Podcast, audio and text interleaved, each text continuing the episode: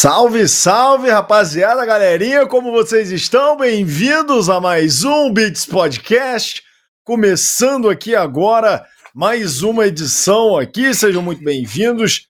Já vão se, de, se aconchegando, chegando aí. Eu sou Colosmos e nessa fria tarde de segunda-feira, tô aqui com meu parceiro de sempre, Cabeção. Como é que você tá? Salve, salve, galera aí, como é que vocês estão? Passando muito frio aí? Por aqui oh. eu vou falar pra você que tá frio pra caramba, bicho. Que canta que nem aquele, aquele e-mail lá. Tá frio aí? Tá frio, que é a chuva, né? Mas agora tá mudando pra frio. Cara, tá frio pra caramba. Curitiba aqui tá 8, 10 graus aí, mas. Meu Deus do céu. É, tá, tá bonzinho. Você que gosta aí de frio? Nossa. Você é apaixonado por frio? Eu falo na brincadeira, cabeção, que é. como carioca em São Paulo, eu literalmente não tenho nem roupa pra tanto frio quanto, quanto tá fazendo, tá ligado? Nossa, é complicado, mano. Tá muito difícil, maluco. Tá muito difícil. A, a friaca tá grande. É, deve estar tá difícil também pro nosso convidado de hoje, que também é carioca, deve estar tá sofrendo aí. Deve estar tá sofrendo essa um friaca, mas já tá aí há algum tempo aqui por essas bandas, né, cabeção? já deve estar um pouco mais acostumado, né? Com o tempo você vai acostumando, eu acho, né? O Colosmo tá. Quanto tempo está Colosmo aqui? Peraí, três anos, três anos. Três anos, é. E quanto aí, tempo ó. o Meli tá aí, o Meli? Nosso caster aí, muito tempo de estrada, hoje o caster oficial do Rainbow Six no Brasil, né? Fala, Meli, beleza? Como é que tá? Bom?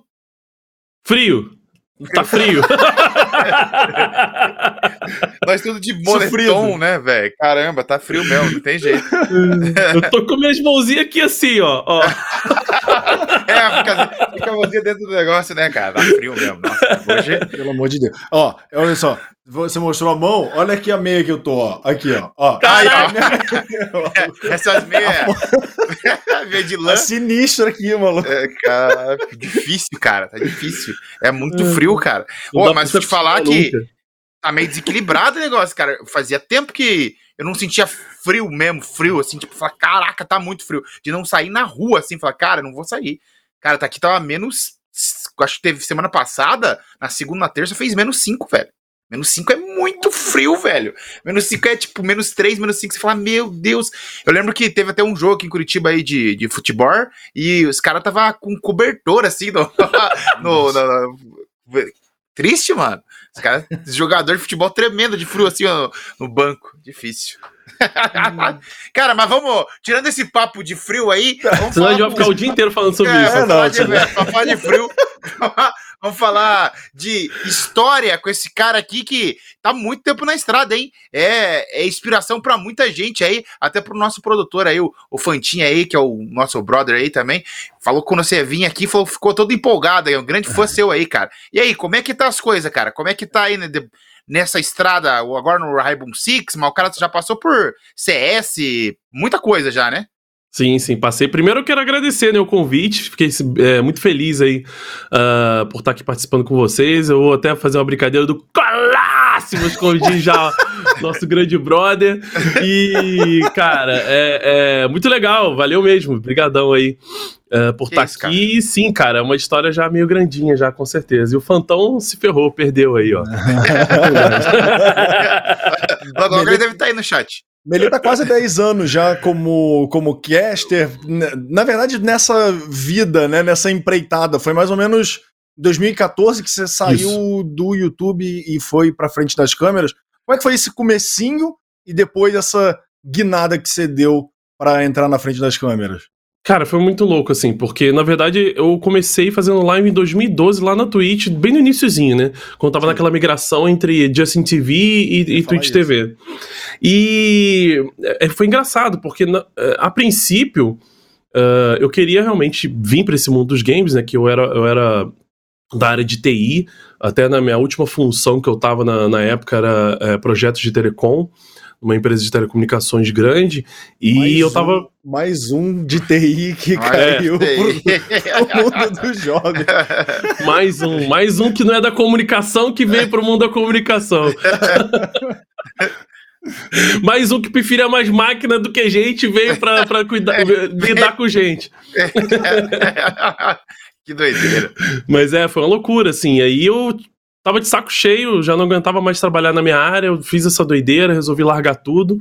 E aí, é, é, pulando, né, todo esse, esse tempo aí que eu fiquei migrando, né, porque eu ficava ainda, procurava algum, algum freela, algum trabalhinho também para não ficar sem grana e tudo mais, uhum. porque é, no início, nessa época mesmo, ninguém conhecia Twitch praticamente, né, é, é, e você fazer ao vivo não era, não era como era fácil, assim, entre aspas, né, você criar conteúdo no YouTube, né. Uh, então, eu, eu olhei o YouTube, tentei, achei horrível, um saco esse negócio de ficar gravando. Eu falei, ah, quero, quero ao vivo, quero sentar lá, bater um papo com a galera.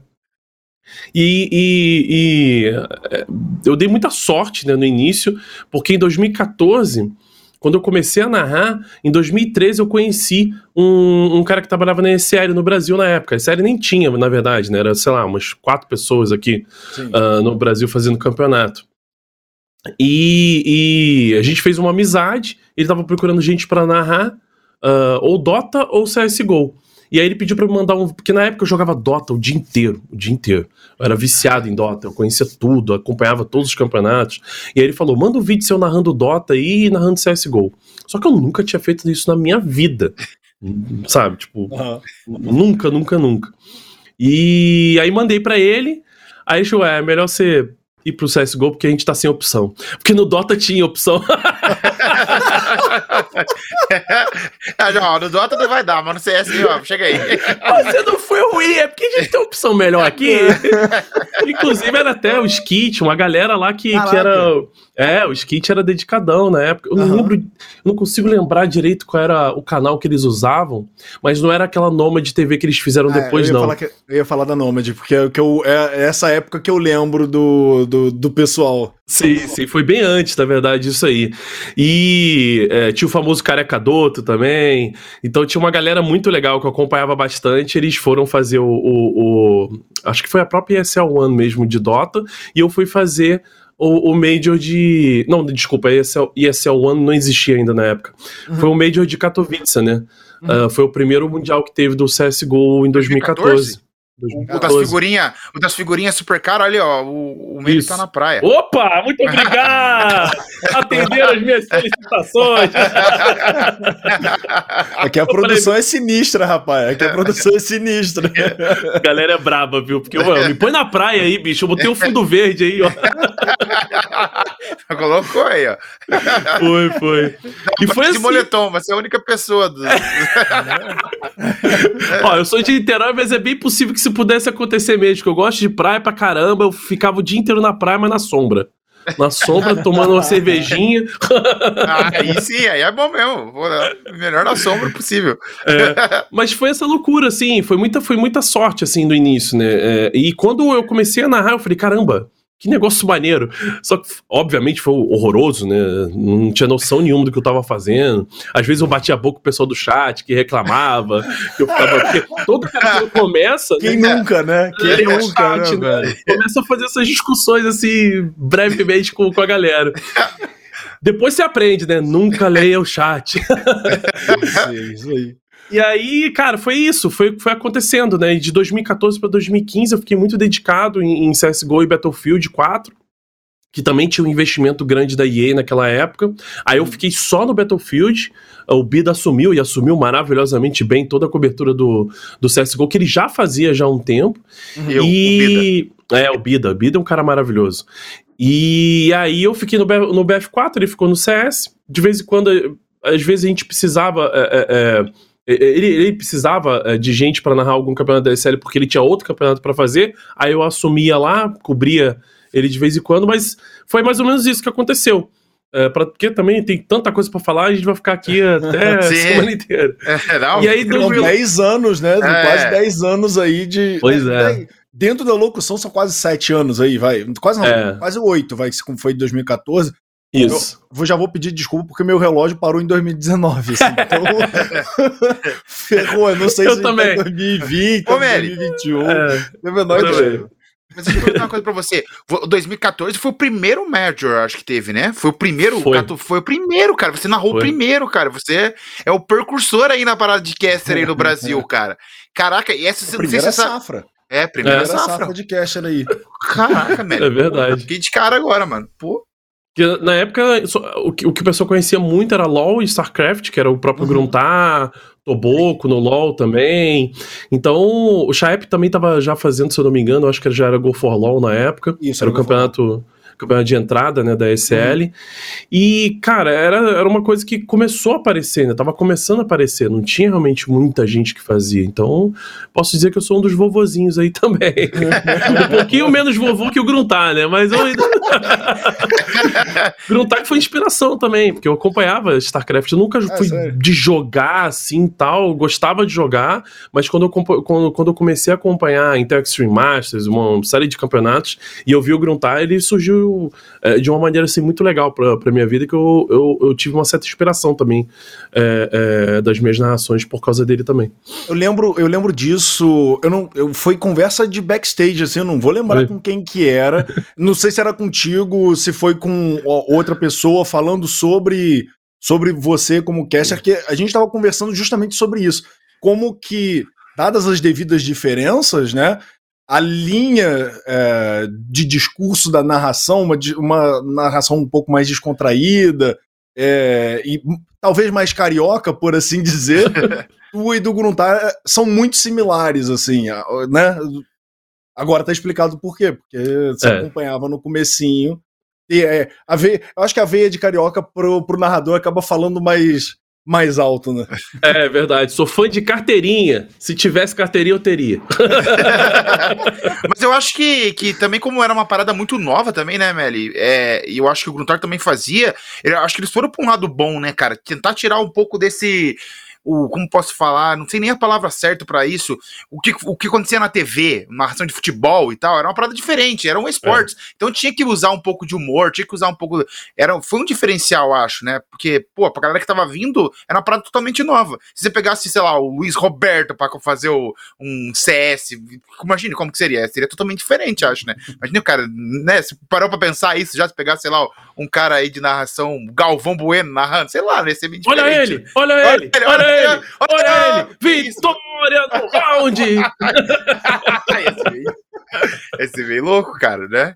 Mas eu acho que é isso, acho que essa, essa parada de quando é games, assim, é, e, e essa veia pro humor e pro entretenimento mais interativo, acho que era da hora. Só que no começo você falou, né? Lia chat, brigava com os caras do chat, devia ser. Nossa. 2014 CS também, nossa. Não, ó, é o começo também, né? O, o, Me, o Meli deu, Meli deu, um, deu uma cal aqui muito boa de não olhar pro chat quando você é narrador, porque, meu irmão, eu lembro que eu, eu, me acertou, porque eu lembro a primeira vez que eu fui fazer um campeonatinho de fim de semana, assim, eu fui ler no chat, aí o primeiro que você vê, tá acabando de começar, né? Aí você vê aquele primeiro e fala, nossa, esse cara é ruim. Esse... Você fica naquela puta. É. mas é, cara. O cara te contesta, né? Aconteceu, foi isso que aconteceu contigo. Tipo, você falou uma parada, você olhou o chat, o cara falou assim: que tá falando? O cara tá indo pro B, o cara falou que tá indo pro A, sei lá. É porque eu falava B1 e B2, que eu sou da época do, do, do 1.6, né? ah, né? Aham. Uh -huh. E aí, tipo, eu joguei. Eu tava jogando muito pouco CSGO. Então, uhum. eu, não, eu não joguei Source. Uh, não migrei pro Source, fiquei no 1.6. E no CSGO eu já tinha o Bomb A e Bomb B, né? Então tinha muita gente também que chegou no CS na época pelo CSGO também. E hum. rolava essa discussão no chat. Não, o cara tá certo. É, é B1, B2. Não, é a, a e B, não sei o quê. Ah. E, e às vezes, como. De, depois, quando eu comecei a narrar muito BF também, uhum. eu comecei a falar Alf Bravo. Porque no BF é Alf Bravo. Nossa, né? entendi. É, e aí, às vezes, eu falava bombe alfa, bombe bravo e tal, porque aí eu já tava misturando a, a, minha narração do BF com a do CS, e aí começava uhum. essa discussão também do que, que esse cara tá falando, né? aí, às vezes, eu falava, se vocês não estão entendendo, vai estudar. Mandava essa, hein? Aí é bom, pô. Ai, ai, mas cara, era engraçado. Como... Mas me diga, Meli, como que foi o teu casamento aí com o R6? Porque praticamente, quando você começou a narrar, rolou uma paixão ali, uma parada ali, não rolou um negócio assim, cara? Falei, ah, pô, parece que é aqui que eu, que eu me achei, não teve esse lance mesmo? Foi porque eu sou muito fã do, do, do, da franquia do Rainbow Six, né? Eu jogo o Rainbow Six desde o 1, uh, desde a época do PlayStation também. Então, é, é, eu tenho um fato muito engraçado que eu até conto, né? É, é o que eu vou falar é muito errado, viu, pessoal? Não façam! Mas eu, eu falei até com o meu chefe do Ubisoft na época, era muito engraçado que. Uh, lá no meados assim de início de 2000 tinha muita pirataria com, com P2P, né? O Emule, Casar, essas coisas. Sim, sim. E aí a gente tinha grupo, né, de, de, de compartilhamento.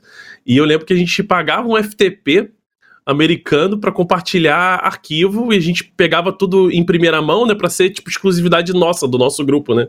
E aí a gente foi é, é, o meu grupo na época foi o primeiro grupo a compartilhar o Rainbow Six 3, o Raven Shield, que era uma expansão do Rainbow Six 3 aqui no Brasil. Aí eu falei, olha, minha história é maravilhosa desde o início, conturbada no meio, depois eu já não faço mais isso, tá, pessoal? Eu já não baixo mais nada pirata, tá? Mas é aquela coisa, eu também não vou ser hipócrita. Eu já também já fiz, já fiz muito. ah, não tem jeito, né, cara? Às vezes é complicado. Quem é... nunca teve o CDzinho do PlayStation 2 e do PlayStation 1 piratinha oh, ali? É impossível. Impossível. Exatamente, exatamente.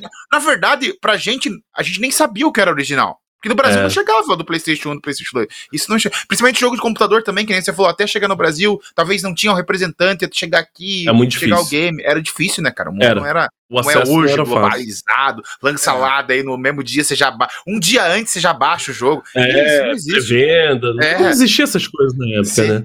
Mas foi isso, assim, eu já tinha um, um, um, um carinho não. muito muito especial, né? Uma história muito grande também, realmente, uhum. com a franquia do, do. Tem histórias engraçadas. Que eu fui encontrar com uma menina que eu tava saindo, aí eu me atrasei porque eu fui na. na... Eu não lembro se era Saraiva ainda na época, se já era Saraiva, mas eu fui lá porque teve o lançamento do, do, do Tom Clancy Hawks, que era tipo um jogo de, de é, é, arcade, né? Não é simulador, de caças, né? Era uma história lá de, de, de meio, entre aspas, futurista, que já não existia mais exército e, e aeronáutica nem nada, então era tudo equipe particular que, que, que o governo contratava e é tudo focado em caça. Aí tinha F-18, 16, é, o Stealth, tinha um monte de caça legal pra você jogar do Tom Clancy.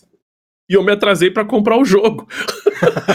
eu ficou me esperando, aí quando eu chego, quando eu chego lá, desculpa, eu tava, fui lá comprar o joguinho. então, isso tudo foi, foi me deixando muito, muito é, é, é é, é, vamos dizer assim, encantado com, com, a, com a proposta, né? Porque quando chegou o Rainbow Six Siege, eu falei, opa, franquia que eu gosto. Aí fui jogar o jogo, recebi o acesso antecipado, porque a Ubisoft no Brasil ela, ela entrou em contato na época com a SL também, porque eles já tinham, já desde o início, planos de fazer uh, campeonatos com Rainbow Six Siege, que foi até interessante, que quando o jogo foi criado, Uhum. Eles não faziam a mínima ideia de onde iam chegar, realmente eles tinham zero experiência com esportes, e vou dizer que ainda está aprendendo muita coisa até hoje.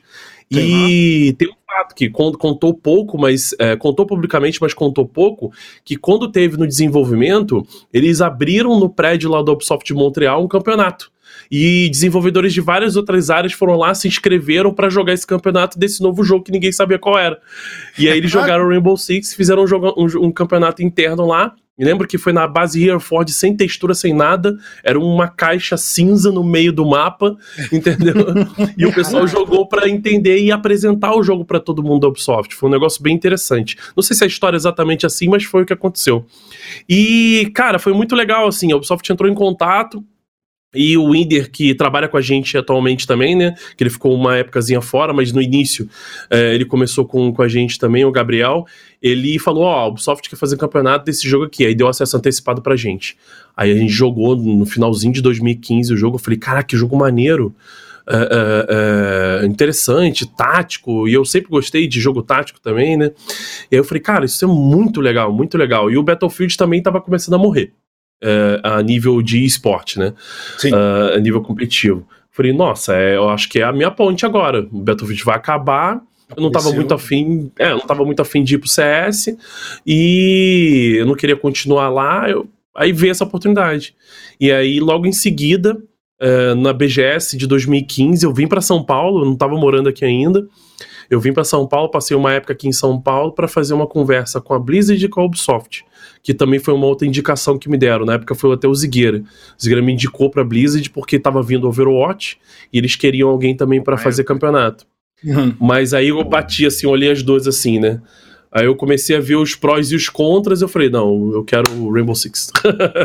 Caraca, vou, o Mary teve até a chance de escolher, você viu? Ele olhou ah, pro outro e falou, vou escolher esse, pô. Eu ia falar que é escolheu bem, né? Privilegiado também, né? Escolheu bem, escolheu bem. Assim, escolheu bem. Mas é nada contra o Overwatch, nada contra a Blizzard, na verdade. É porque no, naquela época a Blizzard ainda não tinha nenhum planejamento, vamos dizer assim. Sim, sim, Eles falaram sim. que iam fazer, e a, a, a, Ubisoft chegou e falou assim: toma, tá, tipo, tá pronto, vai acontecer. Aí eu falei, pô, tá, maravilhoso. É o certo pelo duvidoso, é, né? Isso, é, é certo pelo duvidoso. E é uma franquia o... que eu sempre amei também, né? Então foi então, fácil já escolher. tinha uma história com o negócio, né? Então, muito da hora isso. É. O, o Rainbow Six, ele começou. A Ubisoft lançou o primeiro Rainbow Six mesmo? Era, já era da Ubisoft ou ela comprou no meio do caminho? Será já assim? era, já era. Já era, já era. Ah, já tá. Porque, então, é porque agora a, a Blizzard foi comprada pela Activision. Atrás. É, é. Isso.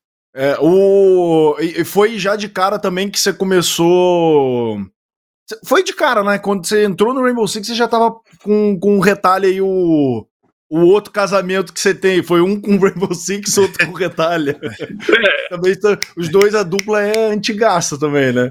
A gente até brincou recentemente, semana passada, retrasado, não sei, quando a gente tava fazendo Elite Six, né, que é o campeonato qualificatório pro Major agora de agosto, uh, a gente tava conversando, batendo papo durante a transmissão mesmo, falei, cara, olha, quiçá, eu acho que é a dupla mais antiga dos esportes juntas até hoje porque é, muita gente trabalhou, né, é, é, é, tem gente que continua trabalhando nos esportes, obviamente, mais uma vez, exemplo, Bida, Gruntar, essa galera, mas de dupla que trabalha desde o início junto e nunca se separou, eu acho que só tem o Retalha realmente. E foi isso. O engraçado do Retalha é que ele era jogador de, do, do competitivo de Battlefield 4, ele, da época do Battlefield 2, na verdade, desde moleque. Ele conhece até o Zigueira desde essa época também. E aí ele foi, né, migrando, né, de jogo em jogo, ele foi jogando competitivamente. Só que chegou um momento que ele não tava mais afim. E eu até falei pra ele, meu irmão, faz live, cara. Tu joga bem pra caramba. Esse negócio de live tá crescendo. É, é tu tem um conhecimento bom pro, pro, pro Battlefield. E aí ele começou a fazer live. Eu falei, ó. Oh, vem comentar comigo também que eu tô precisando de gente para eu poder dar um descansinho na minha voz e gente que entenda melhor do que eu, obviamente, né? Essas partes técnicas é, e táticas ele tinha um conhecimento muito aprofundado, né? Ele Sim. chegou até ter um. Ele, ele, chegou até a ser capitão, né?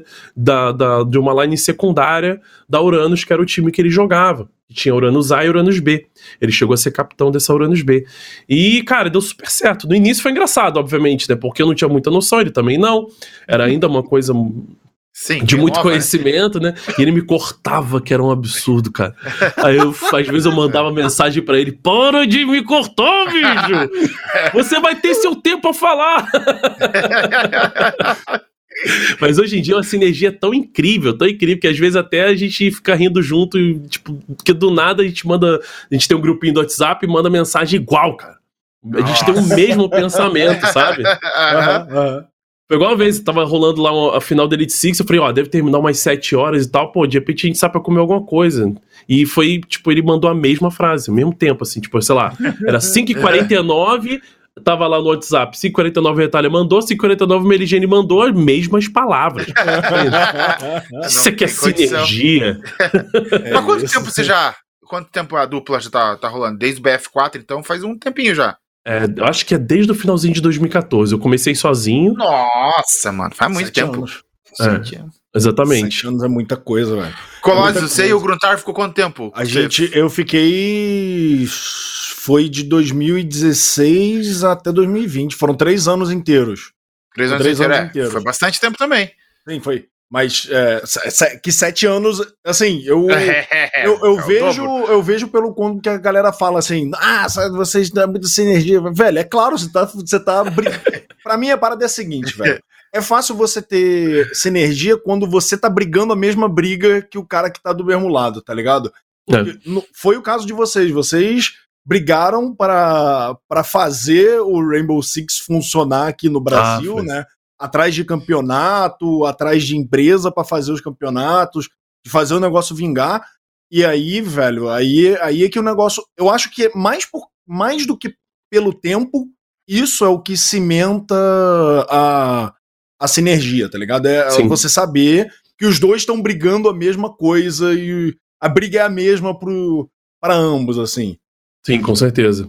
Ah, cara, é, é, é, um negócio muito louco, assim, a gente sofreu pra caramba em 2016, principalmente no início, né, do, dos campeonatos, porque, na verdade, teve um, uma separação do cenário, né? Uh, o nosso cenário nacional era totalmente apartado do internacional. Eles tinham Pro League, eles tinham um monte de coisa. E a gente não tinha nada. E aí o Márcio também, que é, que é o meu chefe, ele também, nossa, ele gastou todas as energias dele possíveis e imagináveis para fazer as coisas acontecerem. E foi coisa assim da gente ter que montar até palco às vezes para poder é, é, é, o evento acontecer, né? Tem fatos engraçados assim, tipo é, é, da, da gente no, na Elite Six 3, que foi um dos campeonatos que rolava em 2016 que foi no Rio, a gente não tinha conseguido lugar para fazer, e é, o, a gente pegou um estúdio de musical grandão lá para fazer o campeonato. E, cara, o, o, palco tava toda hora quando a gente subia, dava uma, uma quedinha assim, né? Dava uma quedinha. Isso, sei lá, na quinta-feira. Aí chegou na sexta-feira de noite, quando eu subi no palco, continuou. Eu falei, ah, não, peraí. Aí eu saí, tinha um canteiro de obra do lado do negócio lá, eu fui por, pisando num, nos concretos em madeira. Até uma a esposa do, do, de um dos caras que estava responsável da empresa estava fazendo o campeonato. Ela era russa até, não tem nem como não, não, não lembrar. Até o sotaque e tal. Mal falava português direito. E aí, Múcio, Múcio, cuidado, Múcio, Múcio. Eu falei, pera aí, minha filha. eu tava meio revoltado. Eu olhei pro palco, olhei assim, pô, tem mais ou menos a altura do meu joelho. Beleza. Aí eu peguei uma madeira, olhei mais ou menos do pé até o joelho. Aí eu cheguei, eu não sei, eu acho que foi o Fonta também que trabalha com a gente também. Falei, Fonta, segura o palco aí, levanta um pouquinho. Aí levantou, botei a madeira, o desce o palco. Aí eu peguei, pronto, consertei. Ah, agora ficou bom. que doideira. E ficou mano. o fim de semana todo assim, com a madeirinha é. embaixo lá. Show. o pessoal tranquilo, ninguém caiu. ah, é, pronto, é, é, negócio que você tem que dar jeito, né, cara? Pô, você é. falou, pô, imagina se você cai desse negócio, imagina a tragédia no meio do, do, do campeonato. Cara, o Dronix BR aqui mandou, Meli, você acha que vai dar BR6 no México de novo? Ah, cara, esse BR6 é até engraçado porque no Invitational foi assim, né? Foi o brasileirão de Rainbow Six no Invitational, porque afinal ah, foi dobradinha, né? Foi uhum. Liquid contra NiP, né? Olha, é possível, viu? Porque agora, finalmente, né? Finalmente, os deuses do Rainbow Six nos ouviram, né? Agora tá tendo um sorteio mais justo, né?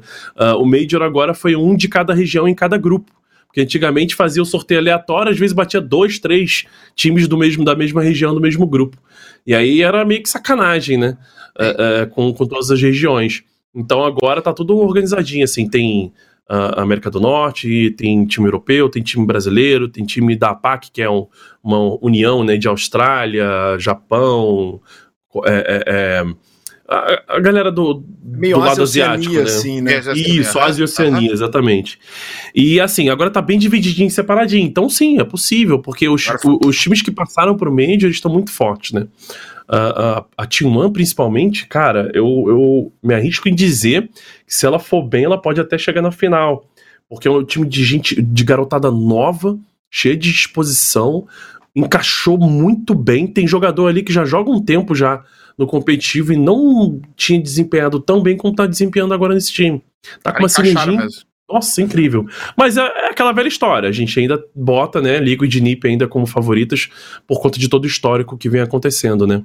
É, é, os resultados que, que vem chegando. Mas é possível, cara. É bem possível que a gente possa ter uma final. Eu não posso falar muito, senão eu vou zicar, entendeu? é, entendi. É ok. Tem, tem, tá certo. tem isso. Tem que, tem que falar, tem que falar que vai ser. Vai, dito tudo vai isso, ruim. vai ser horrível, ninguém vai passar, entendeu?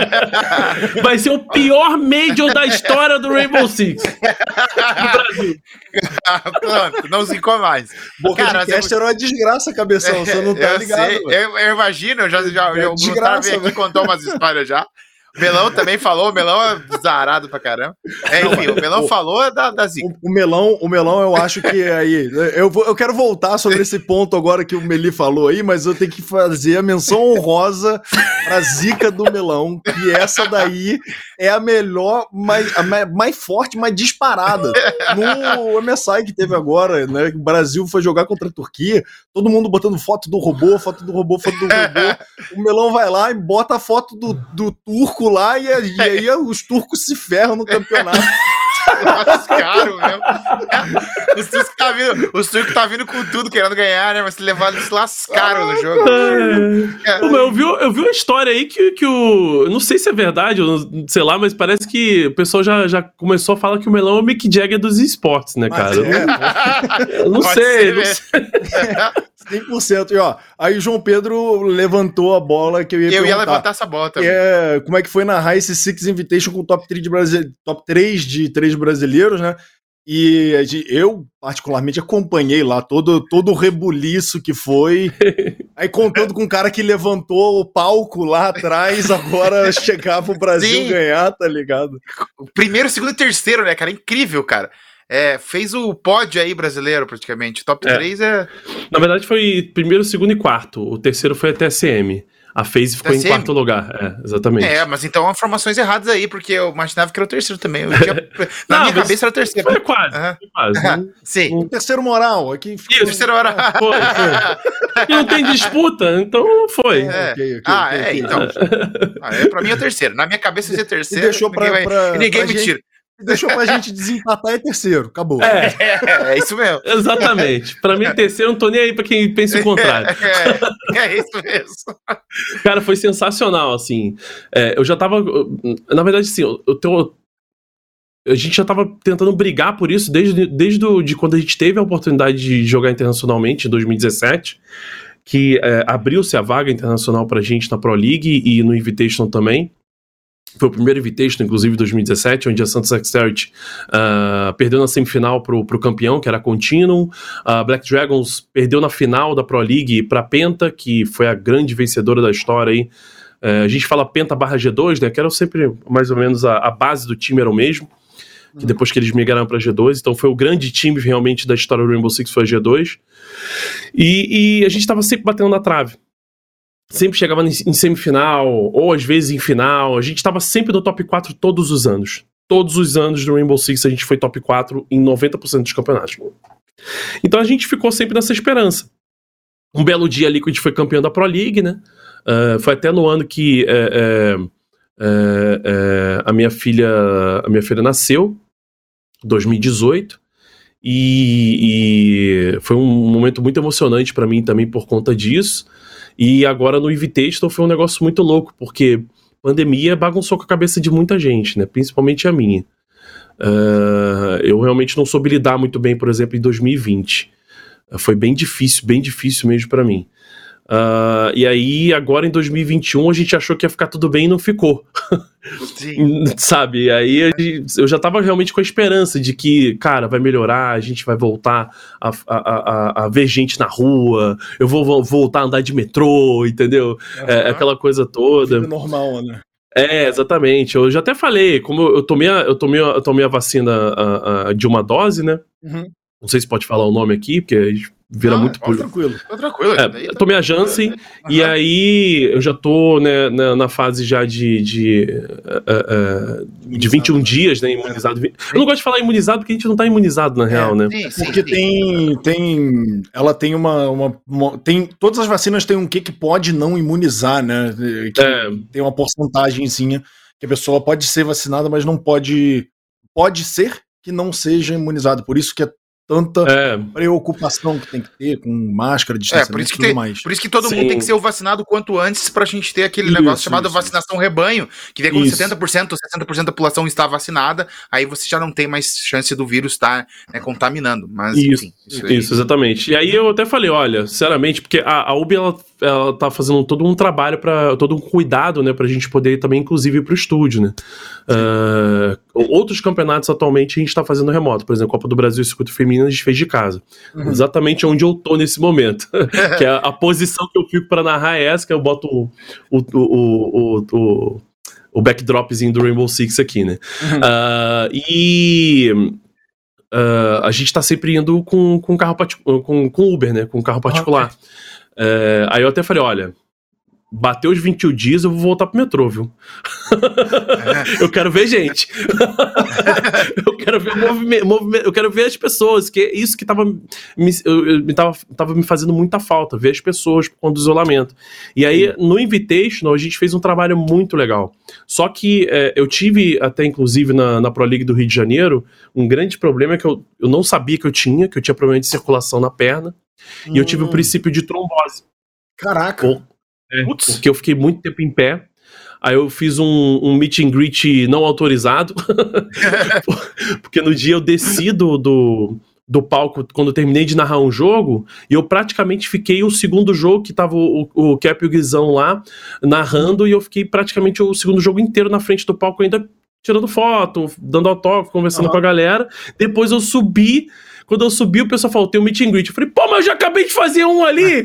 É. mas aquele ali não era oficial, o problema foi seu. Fez porque quis, né? Toma essa, né? Pois é. Foi, foi, um, foi o evento mais desgastante para mim, porque era o tempo inteiro em pé. E aí, quando uhum. eu cheguei de viagem, minha perna, sei lá, parecia três. Tava super inchada e tal. Eu tive princípio de trombose nela. Caraca. É, foi louco. Então, é, isso aí me afetou de novo por conta da pandemia, não saio pra rua, não faço nada, não sei o quê.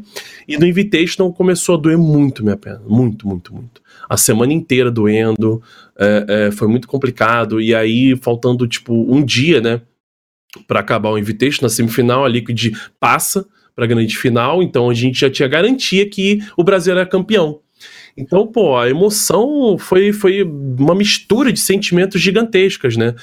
Uh, o pai do Palu tinha falecido Uh, uh, um dia antes do jogo, uh, então isso influenciou também com certeza no, no, no naquele momento, a certeza de, de ter dois brasileiros na final, a dor da minha perna, que eu não conseguia ficar Sim. em pé direito. Mas, mas tava medicado já? Tava, tava, tava. Sempre, sempre tomo um, é, um, Esqueci o nome agora, mas eu remedi pra final sangue, né? É tipo um anticoagulante, acho, né, que fala, né? É, é e aí... Assim.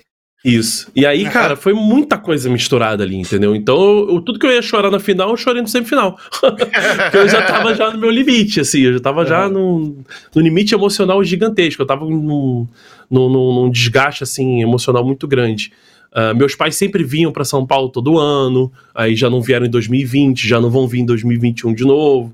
Então, aquela coisa toda veio, assim, de uma vez só. Então, cara, foi uma mistura de sentimentos, assim, maravilhosa, que foi um alívio tão grande, sabe? É, é, é, de, de, foi uma coisa. A gente, a gente, o, a Ubisoft fez um documentário um tempo atrás, em 2017, uh, é, juntando pessoas da comunidade do Rainbow Six, aí eu, o Kickstar, que era o, que era o, que é o comentarista também lá de fora, uh, jogador, uh, influencer, para fazer tipo um mini documentário contando a história de cada um. E aí eu até comento que eu falo que geralmente nos esportes, o Brasil é meio que assim, meio visto de lado, né? Assim, ah, isso é o Brasil não é nada, aquilo ali não tem estrutura, não tem nada. E aí a gente, eu, eu na época eu falei, eu gostaria que o mundo visse a gente de maneira diferente, que não visse apenas como futebol ou como, ou como samba, né? Que é um fato engraçado. A gente teve uma Pro League que a gente narrou da Alemanha, e a gente teve um, um jantar numa churrascaria uh, brasileira na Alemanha. Uhum. E, cara, foi os estereótipos mais horrorosos que eu já vi na minha vida, né? Os caras com camisa da seleção brasileira e passista de samba no meio do, do, do restaurante. Nossa.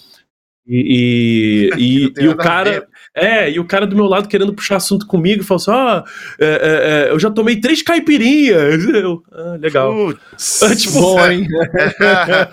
que situação. Essa é a imagem, né, cara? Caipirinha, samba e futebol. E eu queria que o pessoal visse uh, que realmente o que a gente está fazendo dos esportes é muito sério e é maravilhoso, né? Então, Sim. tudo isso, né? Tudo isso fez parte.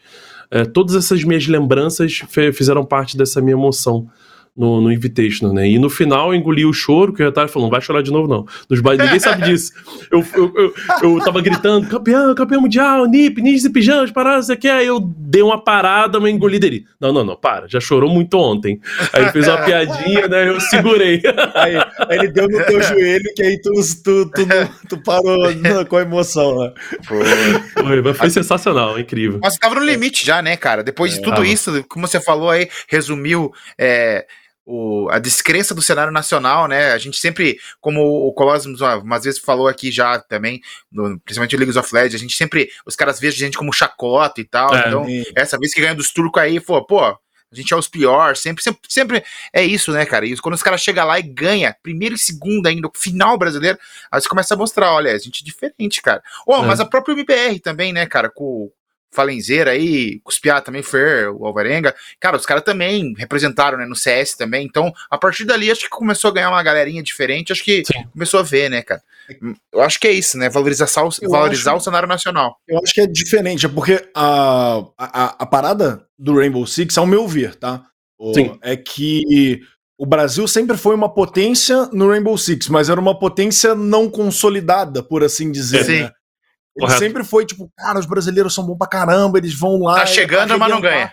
Aí tinha um uhum. deslize para um time lá de fora, tinha um, um, um, jogo, o jogo que não podia perder. Antes da final, perdia. Sempre. É, é a minha impressão como alguém. Literalmente né, isso. eu, via, eu, sempre vejo assim de. A gente acaba acompanhando, você sempre vê uma coisinha, né? Eu é. sempre acompanhei isso. Tipo, Vai lá, é um, um, jogo específico. Aí tem o time lá. Eu lembro que foi no passado ou retrasado, teve um time que era o Xodó, acho que era os japoneses, não era? Ou algum, ou algum time lá de fora, não lembro direito. E o Brasil tava indo bem aí no, no joguinho. Tinha que passar para ir pro fim. Aí dá aquela deslizada. Independente do time brasileiro, era sempre Sim. isso. Agora consolidou. É, sem dúvida. Foi, foi exatamente isso que aconteceu, viu? Todos esses anos era sempre assim. Até lá fora, os comentaristas, analistas sempre falam, não, Brasil tem grande chance, Brasil vai ser campeão, não sei o quê, parará. E tá, às, vezes não, às vezes não chegava nem, na, nem, nem nas semifinais. Era um desastre total. É, 2019 foi, foi muito feio, assim, foi muito complicado, porque a gente teve uma, uma, uma campanha, assim, bem muito, muito abaixo do que a gente esperava, entendeu? E aí 2020 veio o vice-campeonato da NIP, ali, né? Faltando um mapinha só, e esse uhum. ano a NIP, mais uma vez, merecidíssimo também. É, é, eu acho que eles já estavam preparados. Eu até, até brinquei com eles, eu falei, a NIP só precisa de um mapa. Porque foi aquele mapa que eles não conseguiram é ganhar né? de 2020, entendeu? E foi o que aconteceu. Foi, foi 3 a 2 agora em 2021 também. Foi só um mapinha que eles, que, que eles precisavam e ganharam. Então, é incrível, assim, é muito louco. E como é que é para você, como caster e, por consequência, torcedor brasileiro, quando acontece disso do, do Brasil ficar de fora como um. sendo uma. como é que eu vou dizer? Uma potência, um, um exponente do cenário? Porque, né, por, por League of Legends, o Brasil ficou fora, para mim, é tipo, é, ficou fora.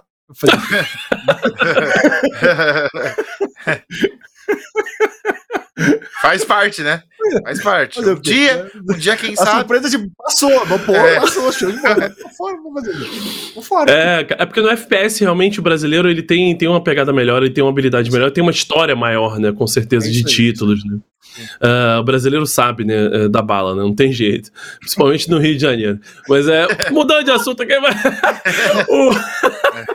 mas o. Uh, cara, eu ficava muito puto. Porque realmente eu sabia do potencial, entendeu? Eu ficava revoltado, cara. A gente sabia do potencial do, dos times, a gente sabia que podia chegar lá. Mas o brasileiro é muito emotivo, cara. O brasileiro não tem jeito. Pessoal, às vezes, às vezes a torcida reclama e tal. Ah, para de ficar falando que é, que é, que é emocional, que é mental, mas é, entendeu? É, é, não tem jeito. Eles sabem jogar tão bem quanto, quanto os times lá de fora. O nível tático do, do brasileiro é espetacular. É, mas chega uma hora que, sei lá, pega um, uma rodada que, que foi mal, aí começa a discussão, bate boca com um, com o outro. Não tem jeito, entendeu? Uh, teve. Eu não vou ficar citando nomes para não criar muita polêmica, a galera é meio. Uh, uh, não, não, não, sabe entender crítica construtiva, né? Uhum, uhum. Mas, mas, mas, teve um time específico que foi montado para ser campeão. Tinha literalmente, assim, sei lá. Um time de estrelas, né? Uma parada assim, Isso. assim, Dream Team. Exatamente. E nunca ganhou nada. Porque eles, eles não montaram com pessoas que se davam bem. Montaram com pessoas que eram muito boas dentro do jogo. Uhum. E sempre caía por conta de discussão. Chegava no fim do jogo. Treta, né? Tretaça, entendeu? Uhum. É, é, é, era, era feia às vezes as coisas, entendeu? Então, assim, tinha campeonatos que a gente olhava, os caras saindo discutindo, apontando o dedo da cara do outro e falando que tava errado, não sei o quê. Faltou sair na mão mesmo. É, então assim, não adianta. Não adianta ficar, ficar querendo fazer Dream Team se você não sabe conviver com a pessoa. Mas os Dream Team faz tempo que não dá certo, né, cara? A gente pega o Real Madrid dos anos é, 90, deu ruim. A gente pega o Brooklyn Nets desse ano aí, o ano passado, deu ruim também. O lá ganhou. Então, assim, Dream Team, as maioria das vezes, não dá certo. Juntar todas certo. essas estrelas fica complicado. Mas, sempre cara. Tem que ter alguém para carregar o piano, cabeção. Não, não pode, tem que sempre ter um para carregar o piano. Não, não, não, existe tribo de índio só com cacique, cara. Sim, é, é isso. tem que ter um cara, né, pra, pra bater do peito, né, cara? E aquele cara chamar uma responsabilidade também, né? Porque daí é. todo mundo quer chamar a responsabilidade, daí o outro fica, pô, mas se não era o bonzão? Daí eu, é, imagino, eu, então. eu sei, imagina como é que é, deve ter sido os papos pra, pras tretas. Mas, cara, eu quero voltar um pouco lá atrás e a gente aqui no roteiro buscou um pouco, a Clarissa aqui, é, que faz o nosso roteiro, buscou aqui que quando vocês entraram no R6, você e o Retalha criaram um projeto para apresentar para a SL. Como que foi isso daí, cara? Antes de tudo, assim, para o projeto R6, vocês que criaram o cenário ali para fazer um campeonato nacional e tudo mais? É, a gente deu. É porque assim, a Ubisoft queria fazer, mas não tinha experiência e a gente já tinha um projeto pronto do Battlefield, né? Uh, de presencial e tudo mais. Uh, então, eu, o Retalho e o Winner, né, que a gente sempre ficou muito junto, sempre lá, a gente montou com as ideias, mais o, o Gabriel, né, que inclusive ele é o gerente de, de, de projetos atualmente de esportes da, da Ubisoft. Então, ele sempre foi o cara que, que tinha uh, uh, essa noção uh, de como uh, criar todo, todo, todo um projeto de, de campeonatos e tudo mais. Então e, e, a gente opinava muito, dava muita ideia, mas ele que realmente foi o cara que construiu uh, o núcleo, né, o, o, grosso ali do, do, do projeto. E com isso, né, nesse contato que a gente teve, foi, como eu tinha comentado, a gente foi no, na, na BGS, e, cara, foi muito louco para mim, porque foi minha primeira BGS uh, que eu fui. E eu já entrei como VIP da Ubisoft. Todos os dias, acesso a tudo quanto é canto. E a gente tinha Show. acesso liberado também no stand da Ubisoft. Então foi um negócio muito louco para mim, né? E aí no primeiro dia a gente chegou lá, eu com, com a calça jeans e a camisa que eu. que eram as únicas coisas que eu tinha. Porque eu fui para São Paulo achando que. Eu fui para São Paulo já para morar em 2015, basicamente. Uhum. Mas só que quando chegou no aeroporto lá, eu tinha lá é, é, é, é, excesso de bagagem. Eu falei, ah, puxando 100 reais que meu pai que me deu do bolso assim, tá, excesso de bagagem, 100 reais, eu acho que tem que pagar. 700 reais. Eu, quê? não, não tem esse dinheiro. Eu comecei a entrar em pânico, desespero, não sei o quê. Liguei pro meu pai, pai vem buscar minha mala. Porque quando eu chegasse, assim, eu cheguei em São Paulo, eu ainda tinha que narrar um campeonato mundial de BF4. Então eu priorizei. Nossa. Tinha uma mala com o meu computador e uma mala com a roupa. Aí eu falei, a mala do computador vai comigo e com a roupa vai para casa. Então eu só tinha uma calça e uma camisa, basicamente. E depois, é, eu tava usando roupa emprestada do, do amigo meu que eu morava lá em Santana, lá em cima, lá em São Paulo. É, no, na zona norte de São Paulo. E aí eu cheguei dentro da, da, do stand da Ubisoft e conheci o Márcio todo sem graça, né? E aí eu só fiquei assim, né? Tipo, falava nada. Uhum. o cara é mudo, pô. Narrador é, é mudo. Exatamente. E aí o Márcio pegou, olhou, falou que estava interessado e ficou batendo um papo com o Gabriel, com a gente lá, a gente uhum. é, conversando sobre, sobre o projeto. E ele falou: olha, tá tudo certo, vai ser muito legal. Uh, uh, ano que vem a gente vai começar esses campeonatos. E enquanto isso, aí na BGS, é, é, conhece um pouco mais do jogo, participa aí com a gente. A gente praticamente trabalhou no stand da, da UB, porque a gente ficou muito tempo lá jogando, brincando. A gente fez campeonatinho também com, com os promotores do, do, do do, do stand da, da, da, Ubisoft, então foi muito legal, é, é foi muito louco, assim, né? Então eu acho que talvez isso também tenha dado um pouco mais de segurança também pro, pro, pro Ubisoft, pro Márcio, né? Que mostrou, bom, os caras vieram já com uma coisa em mãos, então de repente são pessoas que estão aptas para encarar esse projeto. Acho que deu um pouquinho mais de confiança para ele, que não era dois aleatórios da vida lá dizendo que ia narrar um jogo, Sim. entendeu? A gente Sim. sabia o que a gente queria, né? Acho que foi mais um, um talvez um ponto de confiança para ele fechar com a gente. É, vieram que... como, como um profissional, né? Com compromisso para fazer o que se, se propuseram para fazer. O, uma parada que eu ia. que você falou aí, é, da Ubisoft, e ela acabou. Você trabalhando na Ubisoft, você foi para vários lugares do mundo, né? Sim. É, tem um evento específico que foi extremamente marcante é, para você? Foi o primeiro? Foi algum stage que tava bonitão, algum palco que tava bonitão? Qual foi o mais marcante? Excluindo esse último, porque, né, esse último é. Eu acho que esse aí ganha de qualquer um, né? Teve um na Polônia, não teve uma parada assim, Mel? Teve, foi o primeiro. Primeiro, primeiro a nossa primeira viagem foi em Katowice. Uh, na Polônia. Foi bem especial para mim, porque foi o primeiro campeonato de esportes que eu narrei do CSGO. Foi em Katowice, mas eu não narrei, eu narrei de casa, obviamente, uhum. mas teve essa ligação, né, é, de eu estar tá indo minha primeira viagem pela Ubisoft pro lugar onde teve o campeonato, do primeiro campeonato que eu narrei de esportes, né, do, do CSGO no caso. Uh, então foi interessante pra caramba, eu acho que esse evento foi muito legal pela, pela experiência que eu tive de estar tá lá, foi, foi um fim de semana, foi muito rápido, né, cheguei na sexta e já no, na segunda a gente foi embora, que foi sábado e domingo só o campeonato. Uh, mas foi bem legal nesse sentido. Uh, uh, agora, o mais especial para mim, assim, foi porque uh, na Alemanha tem a Gamescom, né? Que é tipo a BGS, vamos dizer assim, né? Uhum. Só que é uma BGS 10 vezes maior, né? É, é muito grande. é bizarro. É bizarro demais, cara, muito bizarro. E foi um momento sensacional para mim, porque eu sempre quis ir pra Gamescom, sempre acompanhava, sempre tive esse sonho de ir pra lá, e eu narrei a Pro League dentro da Gamescom, cara. Foi um negócio louco, assim. Nossa. assim. E o nosso chefe foi muito mais legal ainda. Devia estar tá sobrando uma grana também na época, né? que a gente chegou, a gente chegou, tipo, sei lá, dois dias antes do campeonato. Então a gente aproveitou tudo da Gamescom, entendeu? Ah, é, a gente passeou a Gamescom inteira. Ele deu acesso pra gente pro, pro, pras áreas é, é, é, é VIPs do, da Ubisoft. A gente conheceu coisa que nem tinha sido lançada ainda, projeto confidencial. É, ele confiou na gente nesse sentido de mostrar pra gente essas coisas, porque tinha área da imprensa lá da Ubisoft, onde jornalistas e influencers iam lá para conhecer coisas que não eram lançadas e gravavam hum. conteúdo lá dentro mesmo e para depois lançar, né? Depois do embargo e tal. E, Sim. cara, foi muito legal, foi muito legal. É, é... Ah, inclusive isso aqui, ó, vou até mostrar. Até aqui na minha frente fácil, não tá difícil. isso aqui eu comprei lá. Tá meio solto aqui a bandeira que acabou de cair, né? Mas. o, a Assassin's Creed Black Flag 4. Esse é um, pra mim é um dos melhores até hoje. É, exatamente. Sou muito fã também. É, comprei a preço de banana lá, né? Pô, foi muito barato. Aqui, sei lá. No exterior é caro, entendi. É, velho. É, mas esse, esse de banana aí é meio complicado, porque o Colossus foi lá, fez a conversão errada aí, ó. Comprou muita coisa aí, ó. A conversão errada no Japão. Ai, ai, ai. Acho, não, isso aqui é baratinho. Pô, 100 ien? 100 ien não é nada, pô. Vou comprar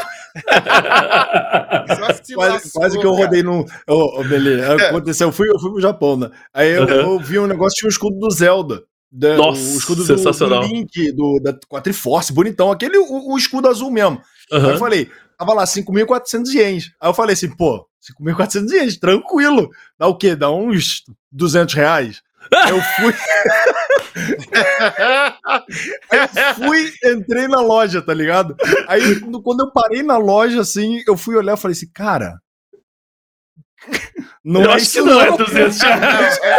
É, 5.400 é 2 mil reais, velho. Aquela parada eu falei assim, cara. Faltou um zero.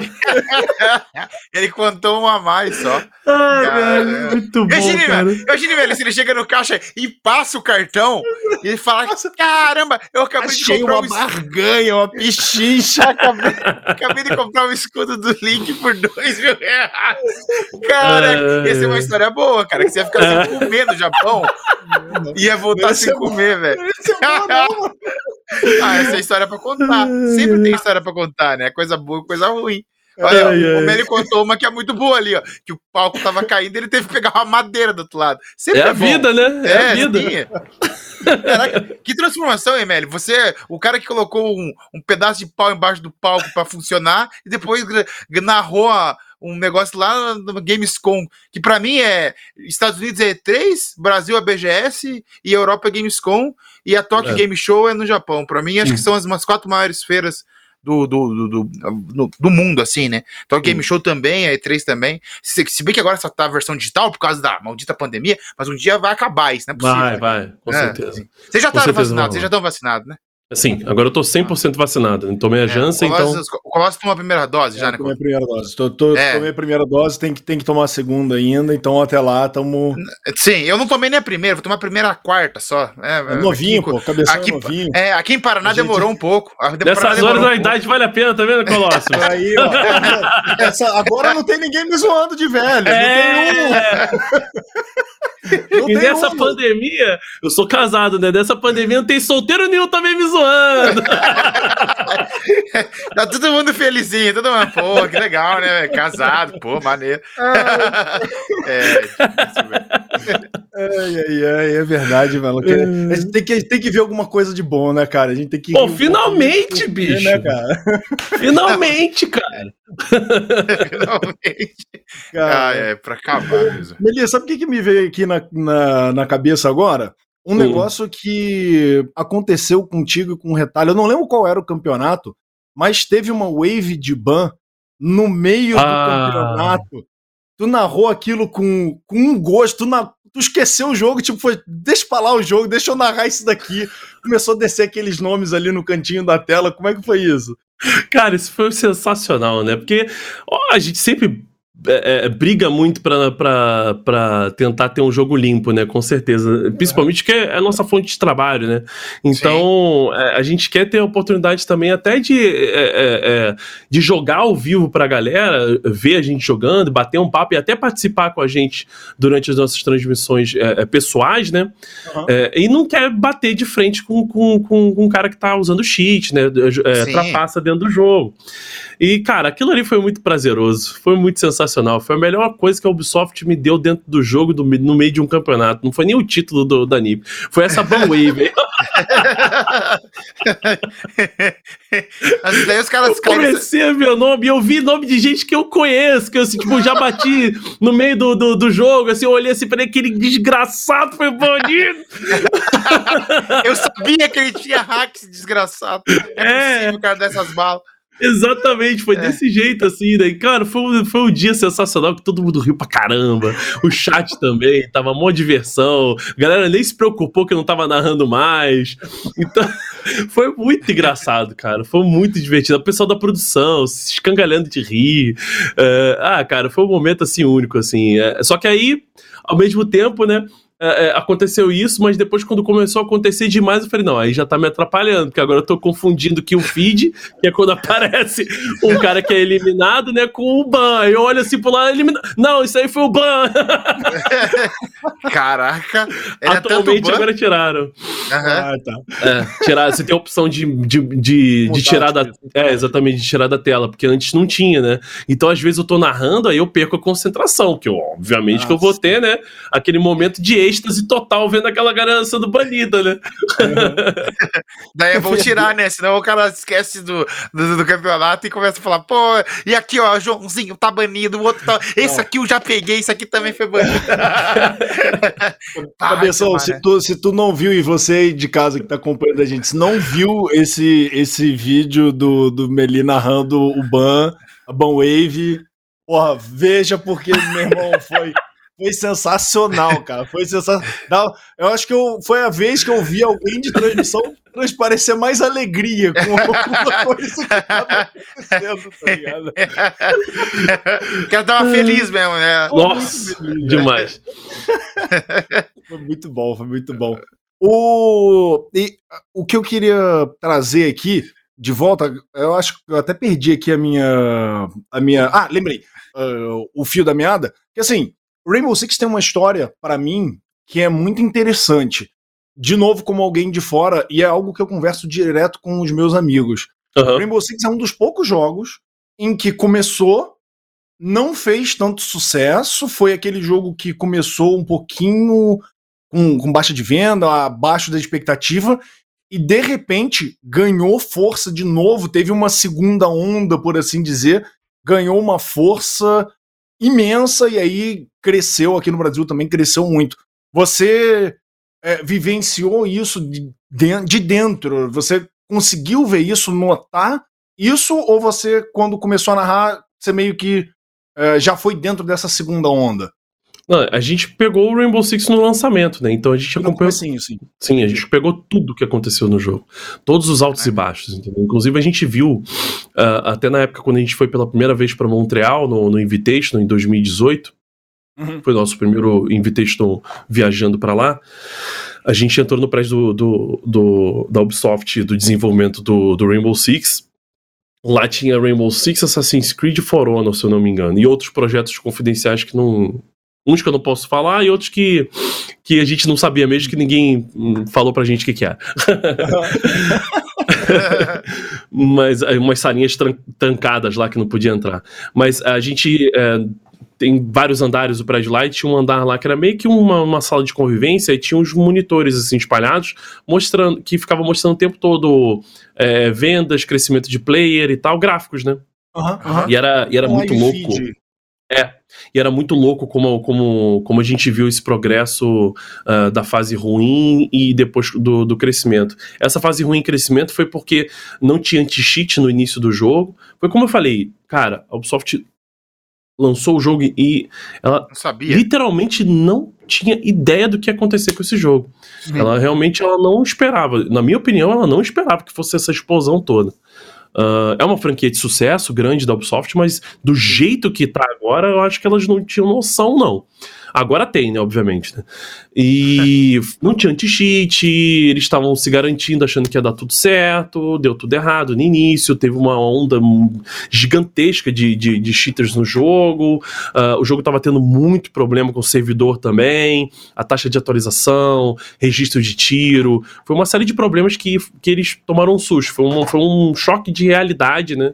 Porque uhum. foi o primeiro grande multiplayer da, da, da, da Ubisoft, né? Uh, nesse sentido de FPS. Porque tiveram outros. O próprio Raven Shield que eu falei, eu joguei muito multiplayer dele. Mas uhum. naquela época, multiplayer, no início dos anos 2000, era o quê? Mil pessoas no mundo inteiro? É, é outra, é, outra casa decimal, literalmente. É, é tipo os IEs aí do escudo do, do, do Link. então, aí é cara, é eles tinham também, inclusive, um outro multiplayer que eles fizeram, o Ghost Phantoms, eu acho que era o nome. Uh, uh, acho que isso foi em 2015. E essa galera desse, desse, essa galera de desenvolvimento foi pro Rainbow Six na época, né? O, o Rainbow Six uh, Siege, né?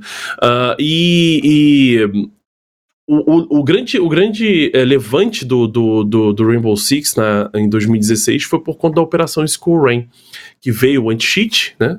E veio hum. também operadores brasileiros do BOP, né? O Capitão Souza e a Caveira.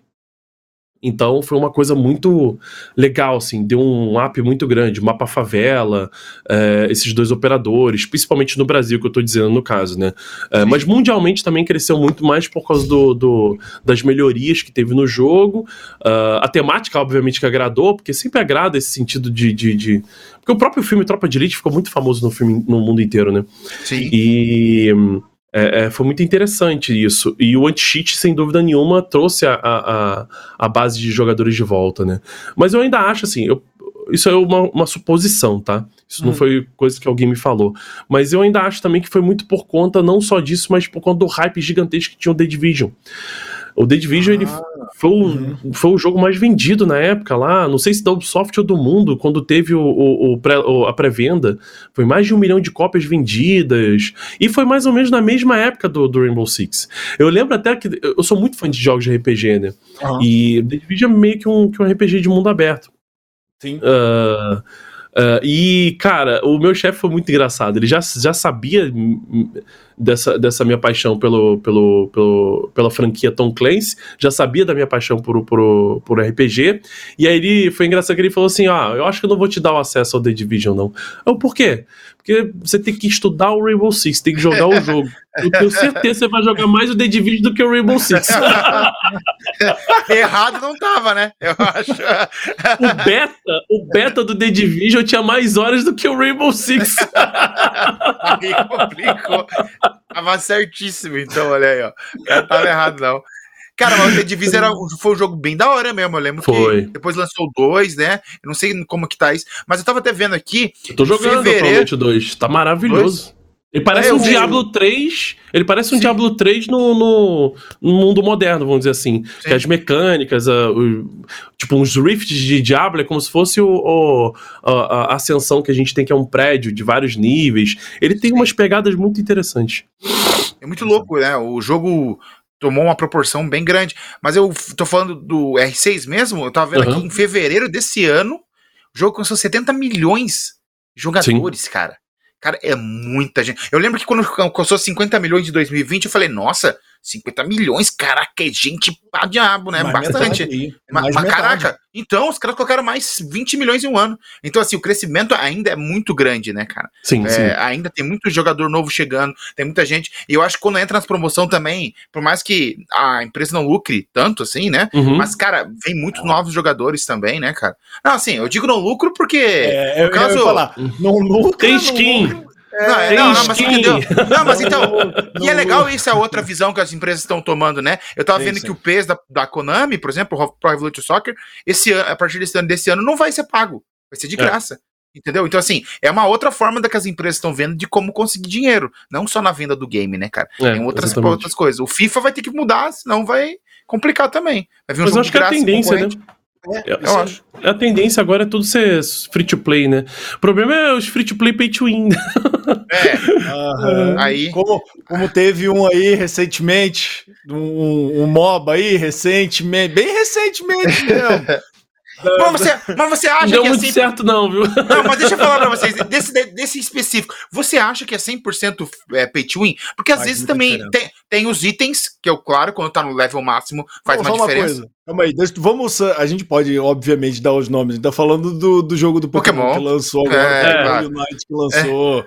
Mas sofrendo. Passada, por assim dizer. É. Tá Tô sofrendo, sofrendo muito, muito, porque o jogo é muito legal, mas eu não tenho é dinheiro pra ficar legal. botando ali dentro, não, viu?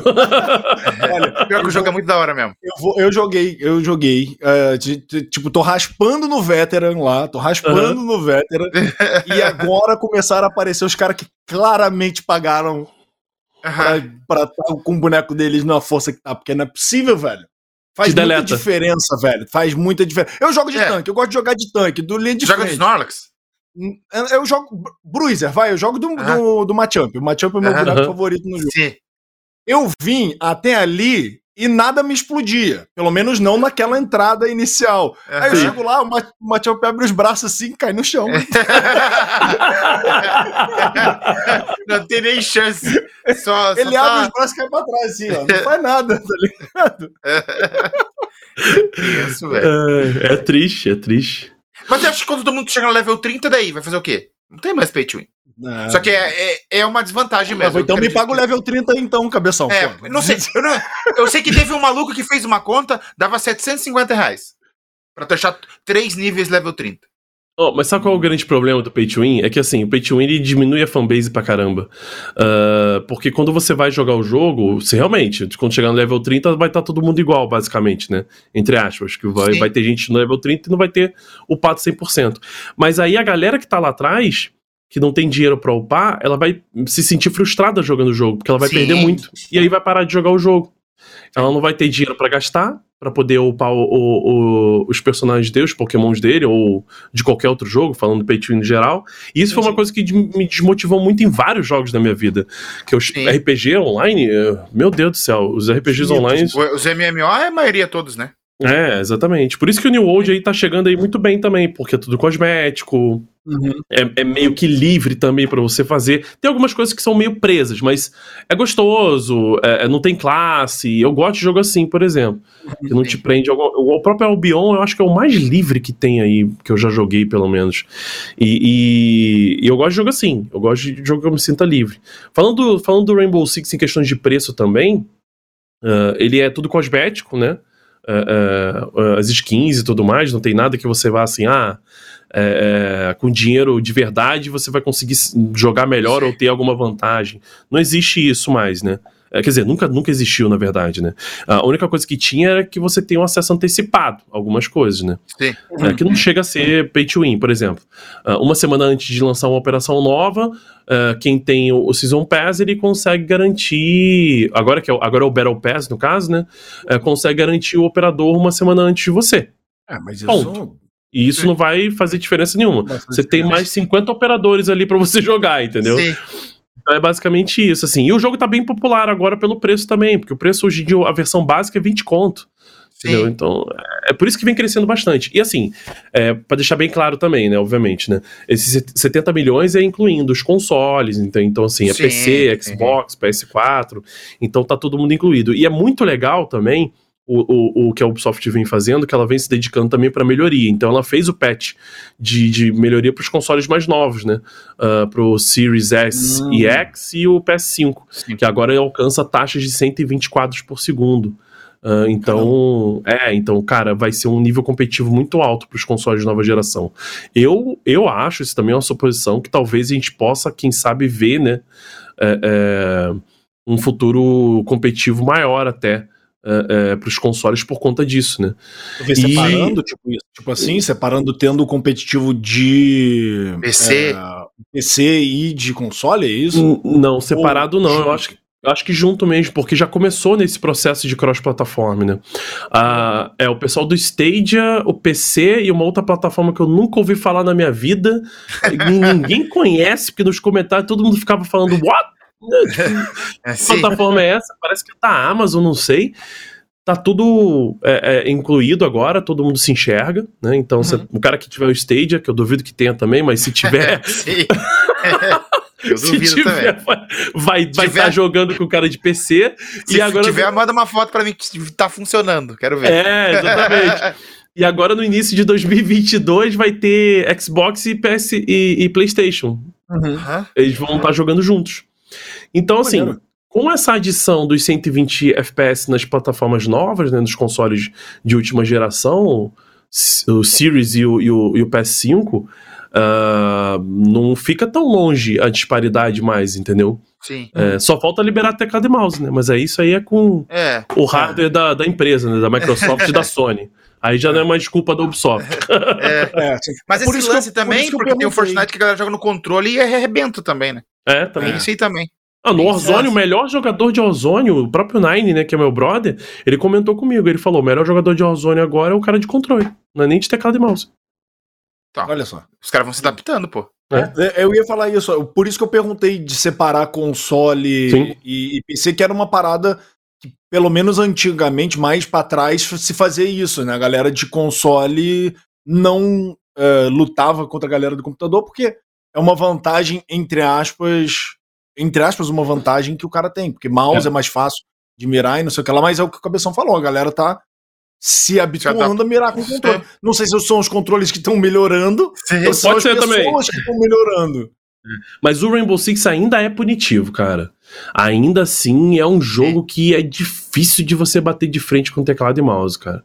Mas as coisas estão melhorando, assim. Os desenvolvedores estão começando a, a, fazer um trabalho diferenciado. Eu confesso, assim, eu não gosto, eu, eu, não, eu não gosto de, de é, é, é, de elogiar demais também, porque as pessoas podem ficar achando que é ah, porque eu trabalho com a Ubisoft e tal. Eu gosto de ser Sim. bem sincero nesse ponto, assim. Clubismo, é o clubismo. É, o clubismo.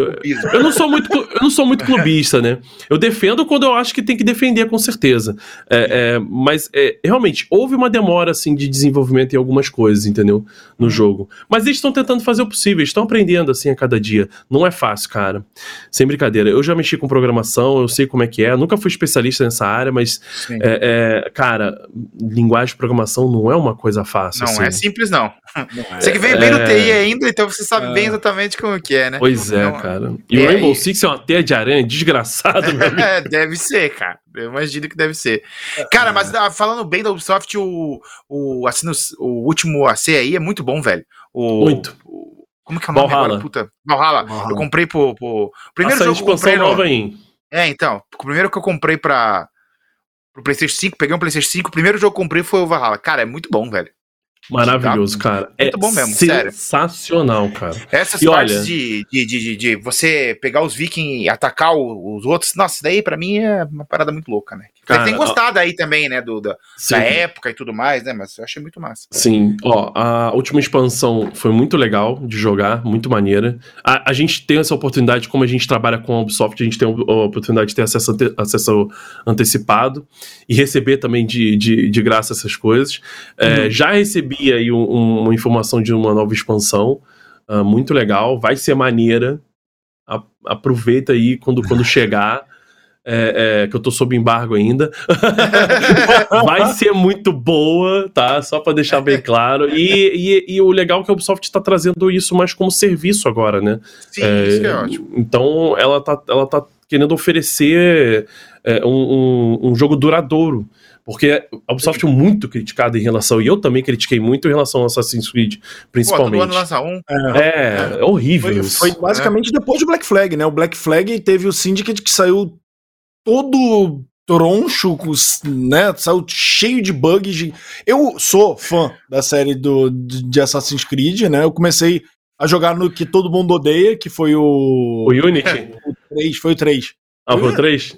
É, o Unity foi o desastre. Não, o Unity, o Unity total. foi o maior desastre. É, então, eu, eu, joguei no, eu joguei no 3, aí eu joguei o, o Black Flag, aí depois Muito veio bom. o Unity e depois o Syndicate, né?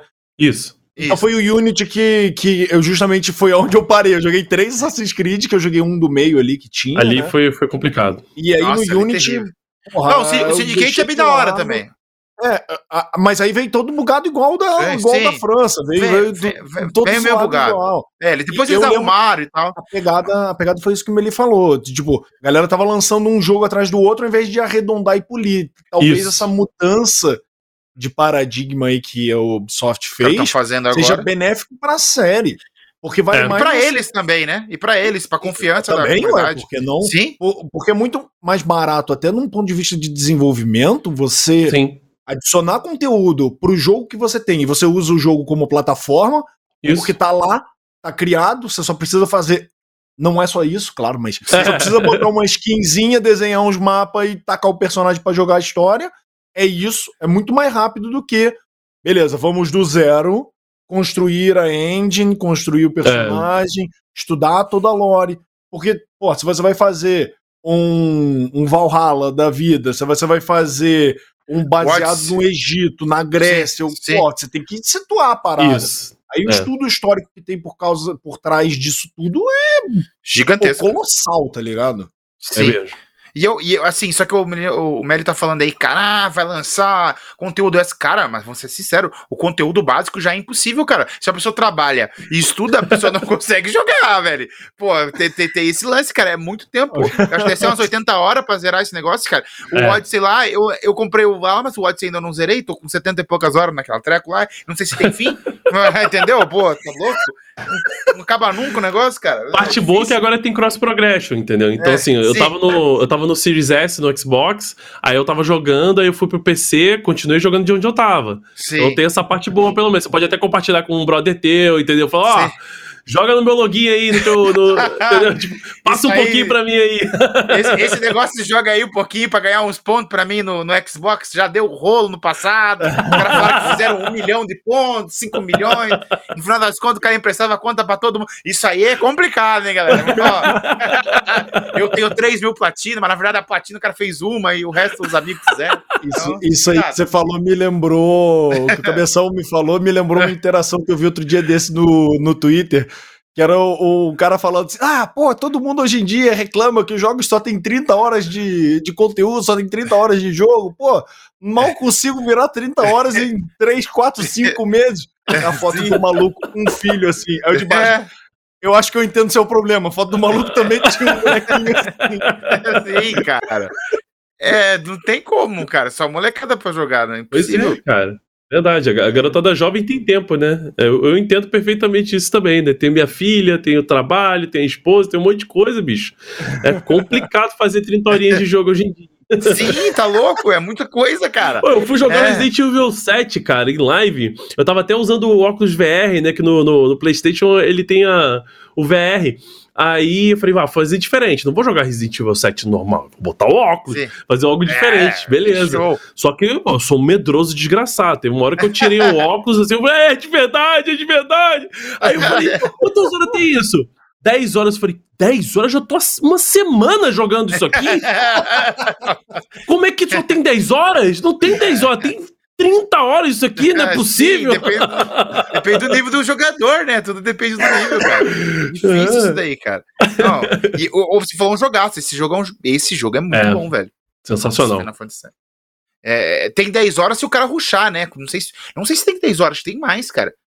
Ah, eu vi uma galera jogando normal aí, deu umas 10 horas. Eu falei, gente, não é possível. Eu acho que eu já devo é ter umas 16 por... não acabei ainda.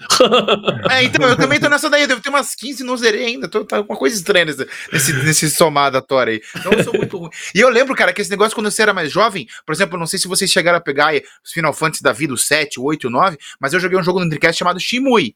Pô, Shimui, cara, tem três CD lá no Shimui, depois tem o 2 também, que tem mais três CD. E eu lembro que eu zerei, tipo, umas quatro vezes cada um. Só que você tinha tempo quando você é jovem, né, cara? É, Hoje, sim. Eu, eu falei, não, vou pegar de novo o Shimui pra zerar. Eu não consegui zerar o primeiro parte não. do jogo, tá ligado? Velho, o... isso eu lembro Esse aqui, né? Oh, é, isso aí, louco ó. aí, ó. É, também. Cabeção também tem um ali aqui, atrás ó. também, ó. É, também tem aqui, ó. É. Esse aqui é um dois, que eu tenho dois, na verdade. Ah, você também tem essas doideiras aí? Eu, eu tenho. Também a versão japonesa, que é essa aqui, que eu coleciono, né? Essa aqui é pra, pra uhum. ficar guardadinho de coração. E a americana eu uso pra jogar. Pra jogar, é. Porque roda, é mais ou menos... tem mais compatibilidade, né? Sim. Eu, eu era fã do. desse jogo do, do Dreamcast. Eu era fã pra caramba do Power Stone, cara. Caraca, que jogo é que me marcou, velho. Power Stone Muito 2. Bom. Meu Deus. Quando, quando, que a gente já tinha jogado Super Smash Brothers no Super Nintendo, no Super Nintendo, no, no 64, né? Sim, sim. Aí, cara, eu fui jogar o Power Stone e falei assim: caraca, como assim? O barco estourou, a gente tá caindo, a porrada tá comendo, que porra é essa? Sim. Tá ligado? Muito louco, né? A interação com o mapa, né, cara? É uma coisa tão, Pô, tão surreal, né? Você pegava um eu... poste, dava com um poste na cara das pessoas. Tá muito... o jogo era muito bom, velho. Eu acho bom. que o Dreamcast ele é, ele é, um videogame à frente do seu tempo, cara. É. Uma pena não ter dado certo, cara. Sim. Pra mim é um dos melhores videogames até hoje, cara. Sim, Todos é. os jogos são marcantes. Tinha um jogo chamado Head Hunter também, que é simplesmente sensacional, onde você é um cara tipo um, pega moto, faz umas missão, cara, é muito da hora. Você que gosta de Division, Melly, dá uma olhada, é Head Hunter. Vou dar uma olhadinha. Depois lançou pro PlayStation 2, muito bom também. Cara, tem muita coisa boa. Mas, Sim. galera, a gente tá aqui, ó, pra enrolando, de novo, o Melly com certeza tem alguma coisa. A gente falou que é um papo de uma hora, a gente já tá em uma hora e vinte. O Colossus não para de falar, é, é impossível. Eu falo pra caramba também, fujo do assunto. Não, que isso, mas você tem que falar, Melly, você que é o cara aqui que, pra contar as histórias pra nós aí, pô, várias histórias da hora, mano. E a galera. E, uma coisa assim que eu fiquei muito. Pra fechar o papo, já que eu falo também bastante, tô falando com o mas eu sou falo caramba. Cara, eu fiquei muito... que eu tô quietinho, né? Ele não é. falou. não falou a palavra, é só o cabeça. Ó, aqui, ó. é, vocês são narradores, vocês têm que falar. Vocês ganham pra isso também. Ganham pra narrar o jogo. Eu, eu, não, eu não narro nada, eu tô narrando aqui só o podcast, pô. ô, ô, velho, cara, é, é, eu fiquei muito é, também tocado com aquele lance que você já comentou aqui, de ter ficado emocionado lá no, na transmissão, cara, porque a galera acha assim, sei lá, acha não, né? Alguns, né, molecada nova aí, que é fácil chegar onde chegou, velho. É. Cara, o caminho é muito difícil. Esse maluco aqui que do meu lado, ele já me contou a história dele, eu sei que foi brabo pra chegar onde ele chegou. Você aí, pô, muito tempo de estrada. Eu sou um cara que, como entre aspas, comecei há algum tempo, mas também não dava muito a cara, né? Aquele lance que você falou, né? Só Sim. por trás da câmera. Então, assim, cara, é difícil chegar, né, cara? Então, assim, Cara, se você quer alguma coisa aí, cara, você tem que correr atrás. E eu te falo assim, eu quero falar para vocês dois, agora a pergunta vai pros dois, os dois são narradores. Louco. Pra quem tá começando, cara, o que, que, vocês acham? O que, que, o cara tem que fazer hoje? O que, que, vocês acham que o ano que o cara tem que correr atrás? Porque o cenário ainda tá se construindo, é um cenário, entre aspas, novo, vamos dizer assim. Tem muita oportunidade ainda, né? O que, vocês dariam de dica pra molecada que quer começar aí, mano? Começar pelo Melee. Vai, vai pra ele aí, ó. ele que é o mestre aqui, ó. Olha, pra ser bem sincero, é, é, é, difícil pra caramba. Você tem que ter muita perseverança, muita paciência.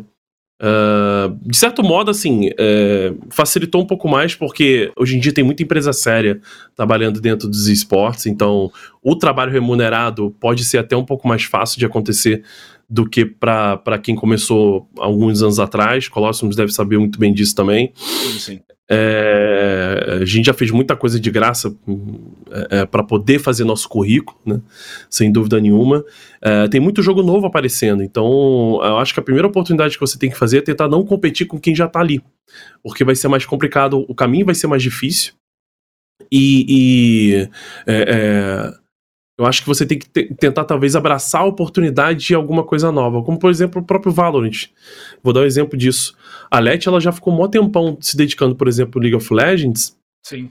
quando ela viu o Valorant, a, além dela ter se apaixonado pelo jogo, obviamente, que é, que é claro, é nítido nas redes sociais dela isso, é, ela viu a oportunidade dela, né, conseguir crescer na, uh, nesse jogo. Tô dando o exemplo da Let, mas tem vários outros exemplos também, Sim. com certeza. Uh, mas eu acho que é basicamente isso. Ela, ela conseguiu agarrar a oportunidade de um jogo novo um jogo que tinha acabado de aparecer, que tinha oportunidade de crescimento, tinha oportunidade de criação de uma nova equipe, de um novo grupo de, de talentos. Então eu acho que é, é, a princípio tem que ser assim. E também, obviamente, né, não é só simplesmente sair querendo pegar qualquer jogo que aparece na frente, mas que você tenha paixão pelo que você faz, né? É, é você tem que entender o que você está fazendo também, conhecer muito bem, ter é, é, a, a, a, a, oportunidade de mostrar o teu conhecimento dentro daquele, daquele seu trabalho, daquele como narrador, você mostrar para as pessoas que você não está só narrando, você sabe o que você está narrando. Você tem conhecimento daquele jogo especificamente. Isso é muito importante. Porque narrador genérico hoje em dia não está durando muito, não. Os que sobraram acabaram fazendo muito frila e não foram abraçados, né? É, é, por, por, por alguma empresa. É mais complicado. Existem, cara pessoas assim que é, não tão fixas em, algum, em alguma equipe de talentos que são maravilhosas ainda no mercado, mas às vezes ela se ela, às vezes ela, ela, quis abraçar demais muita coisa e meio que ficou não abraçou nada no final das é, contas. É, exatamente. Eu sou muito desse pensamento, assim. Tem muita gente que eu conheço que eu adoro de paixão, é, é, que, que é, são ótimos narradores, mas acabaram querendo fazer muito jogo diferente. E assim ninguém quis realmente abraçar é, é, ele como um talento fixo, entendeu? Então é meio complicado. É meio complicado. Você acha que não tem uma identidade, não cria uma identidade daí? Tipo assim, é. um game, alguma coisa assim? É, eu acho que sim, eu acho que sim. Ele, é, é, tem pessoas que, é, que eu poderia citar que têm identidades maravilhosas dela, mas não do jogo em si. Então é, é, é difícil você construir um público, né? Construir um, um, um, um, um carinho pelas pessoas que, que te assistem, né? Te cativar e a empresa olhar, putz, esse cara aí é bom pro meu jogo. Esse cara é um cara que tem o público dele, é, é, tem a galera que, que gosta dele e vai fazer muito bem pro, pro, pro meu ecossistema aqui. Então, você tem que, na verdade, no fim das contas, realmente é, se dedicar para algum. Entendi. É, eu acho que isso que o, o Meli falou é sintomático da mudança do mercado. Sim. Tá ligado? Porque como quando ele começou e quando eu comecei, a pegada era meio essa. Como tinha pouca oportunidade em vários jogos, a galera meio que tinha que fazer isso, tinha que estar tá pegando um aqui, um ali, um aqui, um ali, e meio que nesse catacata fazer a graninha pra, pra segurar. Sim. De mais ou menos uns o que uns 4, 5 anos pra cá começou a mudar para isso que, que, o, que o Meli falou, que é tipo, as, as devs mesmo estão olhando e falando: tá, beleza, legal contratar uma, uma terceirizada aqui para fazer meu campeonato, só que eu quero o meu campeonato. Eu quero fazer o meu campeonato. Se você olhar, Sim. assim, não é isso que eu tô falando, não é segredo nenhum. Sim. A Riot fez isso, a própria Ubisoft fez isso, a PUBG meio que tá fazendo isso agora, Free Fire uhum. fez isso. Todo, todas essas uh, devs estão pegando e criando é, botando dentro do budget da empresa mesmo é, esse desenvolvimento de cenário, ao invés de terceirizar. A gente já passou pelo momento de terceirizar, já foi é, esse momento. Ainda sim. tem empresas que fazem isso. Não estou falando o que, que é certo o que, que é errado. Ah, não, Aí, não, sim, claro. É o planejamento estratégico de cada empresa. Sim. Eu não tenho nada para falar sobre, sobre isso. Estou falando que é, é uma tendência que, que eu vejo, que eu analiso. Isso. A, a Riot a Ubisoft, a PUBG Corp, a Garena, todas estão nesse direcionamento de construir a própria, a própria marca com os talentos fixos dentro do, da estrutura deles. É uma mudança de, de paradigma que as empresas estão eh, é, fazendo. Dito isso, é, só fortalece, eu falei isso tudo só para fortalecer o que o, o que o Meli falou. É importante que você esteja em um jogo mas a gente sabe que no começo, meu irmão, Sim. o catacata, para quem não é. para quem ainda não se profissionalizou, é, você tem que jogar na, na, nas quatro, nas cinco, nas dez linhas, Sim. se possível. Você vai Sim. trabalhar como redator, você vai trabalhar como câmera, se for preciso, Sim. como operador de broadcast, Iluminação. como iluminador, como spec, como comentarista, Sim. como produtor de conteúdo, como narrador. Você vai trabalhar com tudo, porque é isso que você quer. Aí, se um dia você for, você for agraciado, você vai dar a sorte, mas a sorte não vai aparecer se você não tiver dado a cara pra fazer o que você tem que fazer. É, sem dúvida Olha aí, ó, nenhuma. você viu? Tem que passar por todas as etapas pra você conseguir. Não é fácil. Não Esses é, caras não. chegaram onde eles chegaram porque os caras estão dando sangue faz muito tempo, mano. É. E ainda assim, ainda é difícil, né? Ter vezes, né, cara? Que o cenário é complicado. Tem que às consertar é palco. É, Sim. Tem que consertar palco. O cara saber, é o verdadeiro pau pra toda obra, tá ligado? É É, isso aí, cara. É mais ou menos isso, mano. Se faltou o cara do roteiro, você vai ter que fazer. Se faltou o cara É da filmagem, você filma um pouco aqui, eu comento, você filma um pouco, eu narro, e é isso aí.